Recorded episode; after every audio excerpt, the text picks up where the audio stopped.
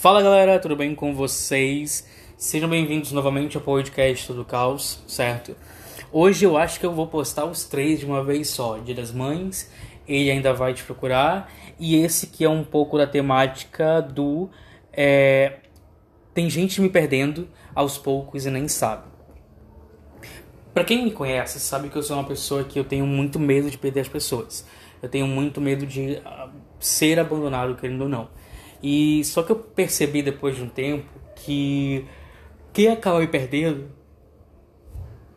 quem acaba perdendo, na verdade, são as outras pessoas, porque no meu processo de lutar tanto para não ser abandonado, é, eu acabo sendo um cara incrível pra porra, né? E quem perde são as pessoas. Então aprendi dessa forma. Quem perde não sou eu, e sim são as pessoas, certo? É, e não é a minha intensidade que assusta. Eu sou capaz de ser oceano até a última gota, sem me importar se vou ser trouxa quando amo. Eu zelo, mas acho que peco, pelo excesso de cuidado. Eu queria ter um coração desapegado de pensar assim: ok, se não der certo, mas eu não me contento quando dar errado. Vivo buscando justificativas, se eu machuco sem querer, sei reconhecer, se eu erro, procuro não mais cometer. Você me perde de graça, você me perdeu de graça, porque mesmo eu dizendo o quanto me machucava, você sabia a proporcionalidade do quanto me afetava cometendo os mesmos erros. Parecia fazer com gosto, e o seu prazer era me ver morrendo de desgosto. Você me perdeu de propósito, porque era tão óbvio chegar a dizer: eu errei. Mas claro, se você quisesse me perder, me perder parecia parecia desesperado, parecia estar desesperado. Eu me cansar, até criar coragem de colocar um ponto, porque nem para isso você tinha. Você me perdeu pelo seu orgulho de sempre querer a razão, e apenas seu ponto de visão ser o verdadeiro. Você nunca aceitou nossas diferenças, porque me via como seu fantoche. Eu tinha medo de perder e agora sinto nojo se eu te encontrar. Esse texto, inclusive, do início, eu até esqueci de falar, é do Caio César 220. Né? Eu acho que é um texto bem circun... é, cirúrgico também. Ai, vamos lá. Hum, eu sempre tenho essa questão de tomar cuidado, de ser cauteloso com quem eu estou demonstrando interesse. E hoje eu não vou nem muito ir para a área do relacionamento amoroso. Eu acho que eu vou para a área da amizade. É... Como todos sabem, minha família principal, por assim dizer, são os meus amigos. Só que os meus amigos, às vezes, eles parece que brincam, brincam demais em me perder. Por exemplo, os meus amigos sabem que eu sei que eu não sou a primeira escolha deles. Eles sabem disso. Mas, por exemplo, às vezes esfregar na minha cara de que eu, qualquer um outro desconhecido, qualquer outra pessoa consegue entrar na vida deles e já sei prioridade, eu fico muito puto com essa situação. Só que, tipo assim, de uns tempos pra cá eu vim me vendo, acho que foi um processo de realmente me ver no espelho, olhar no espelho e falar, tipo assim, nossa, é sério que eu sou esse cara incrível da porra? Eu tenho meus defeitos, gente, não pensem que eu sou narcisista. Eu tenho meus defeitos. Eu sei quais são. Só que antes parecia que eu só via os meus defeitos e nunca via minhas qualidades. Só que hoje a situação é completamente diferente. Eu vejo minhas qualidades. E eu falo assim, tipo, sério, gente, que teve gente que me perdeu pra isso. Eu sou incrível pra porra, eu faço de tudo. Eu sei que eu vou ser trouxa, eu sei que eu vou ser trouxa, mas eu tô lá tentando e tudo mais. E tem tudo isso. E quando a gente tá falando de amizade, a gente tem que cultivar, a gente tem que saber cultivar muito. A amizade é como se fosse o um casamento, gente. Não, não tem como. Se você. Se você descuida do relacionamento, já era, acabou. Né? E a amizade é a mesma coisa. Por exemplo, vocês se conhecem 10 anos, 12 anos, você já sabe que aquilo machuca a outra pessoa e você mesmo assim vai lá e faz. É sério que você vai lá e vai fazer isso. Então esse tipo de coisa pode machucar, esse tipo de coisa pode afastar. Isso, isso pode afastar literalmente uma pessoa que quer o teu bem, ela realmente quer o teu bem, ela quer realmente ver a tua evolução, ela quer ver você se dando bem, pra ir pra uma pessoa que, tipo assim, você acabou de conhecer em 5 minutos e tipo, já tá, já tá chamando de amigo. Eu discordo muito disso. Meus amigos, eles são muito comuns fazerem isso, inclusive. Tipo assim, é, eu sempre, eu, quando eu falo, e na verdade na minha reflexão, eu sou o tipo de amigo que se, por exemplo, um amigo meu ligar 3 horas da manhã dizendo assim, amigo, eu preciso que eu, você vá no hospital comigo porque não tem ninguém para ir no hospital comigo, e eu tenho um amigo que a gente já faz isso, inclusive, às vezes quando eu tô dormindo lá com eles, ele faz isso. E eu prontamente, mesmo com sono, mesmo tendo que acordar no dia seguinte, eu vou lá, eu faço isso e aí tipo assim, Parece que depois disso acaba entendeu? a minha utilidade.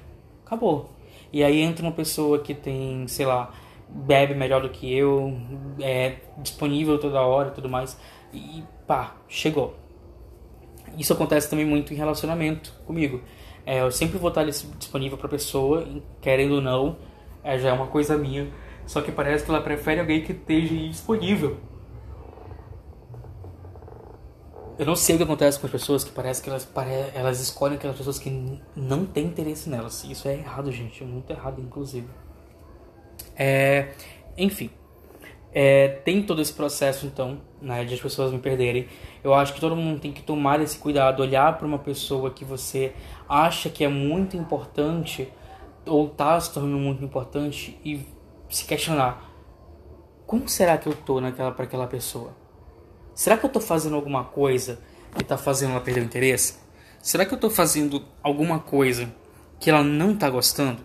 Ou que, tipo assim, eu posso estar machucando ela? É... Tudo isso tem que ser pesado, de certo modo. É... E quando eu erro, eu costumo, eu costumo falar, e eu sou uma pessoa que fala sobre isso. Se eu erro aqui, eu vou lá, eu peço desculpa, eu reconheço meu erro. Só que tem gente que não reconhece o seu erro, e isso é muito grave, porque gente é erro, todo mundo é fadado a erro, a errar. Então, você reconhecer o seu erro é um ponto crucial. É um ponto crucial. Por exemplo, se você está errando com um amigo seu, fale para si mesmo: "Cara, eu tô errando. Eu acho que eu devia ser mais presente com meu amigo. Eu acho que eu deveria valorizar mais aquele meu amigo ou aquela minha amiga ah, eu devo valorizar mais aquele ficante, aquele namorado, aquela namorada. E por assim vai. Eu acho que reconhecer o erro é. Tem muito daquela coisa banal de você ir na frente da pessoa e se humilhar e dizer que reconhece o seu erro. Mas só que isso não tem nada a ver. Acho que se você pegar e falar para si mesmo assim: putz, eu tô errando naquele ponto. Eu acho que eu devo consertar. E aí você ir lá tentar consertar aquele erro sem ficar fazendo alarde, né? Porque quando a gente quer mudar, a gente muda. A gente não fica saindo dizendo para todo mundo que a gente vai mudar ou não. Quando a gente quer realmente mudar, quando a gente já conhece nossos erros, a gente só vai lá e conserta as coisas, certo? Então, as, hoje em dia é muito comum é, essa questão das, das, de ser substituível, né? Ah, beleza, está na minha vida hoje aqui, amanhã eu encontro outro amigo. Por exemplo, eu tenho, tenho dois amigos que estão brigados, nem sei como é que andam eles, brigados ou não, é, que tipo assim, eles são muito amigos, muito amigos. E às vezes por conta de uma coisinha de nada eles param de se falar, certo? É, os dois estão errados e eu sei que provavelmente eles estão ouvindo esse podcast aqui e eu sei que os dois estão errados, certo? Um tá errado e o outro também tá errado, mas nenhum é, quer dar o braço a torcer. E aí é o que entra um pouco pra gente perder a outra pessoa, que é a parte do orgulho. Gente, orgulho não leva a gente a lugar nenhum.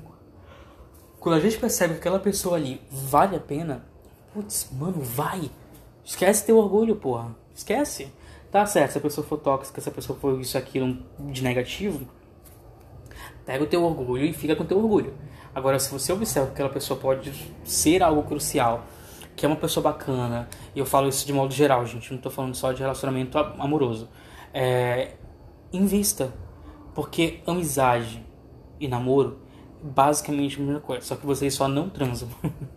Quer dizer, na teoria eram para não transar, né, gente? Na teoria, porque eu conheço meus amigos ali é, é complicado. Mas na teoria é para não transar, né? Então, por exemplo, tenham cuidado com quem vocês, com as atitudes que vocês estão fazendo. É, façam, coloquem a mão na cabeça e se perguntem, gente, será que eu estou fazendo errado? Será que eu estou fazendo aquela pessoa se afastar? Será que o eu estou fazendo, que eu tô fazendo é certo? Como é que eu posso consertar? Isso caso você veja que está fazendo algo errado e conserte. Por exemplo, eu ainda tenho alguns impulsos de coisas erradas. Por exemplo, hoje eu tratei uma pessoa mal pela manhã, reconheci o meu erro, cheguei com ela e pedi desculpa, né? Eu acontece muito com ciúmes, porque ciúmes é uma coisa que eu não gosto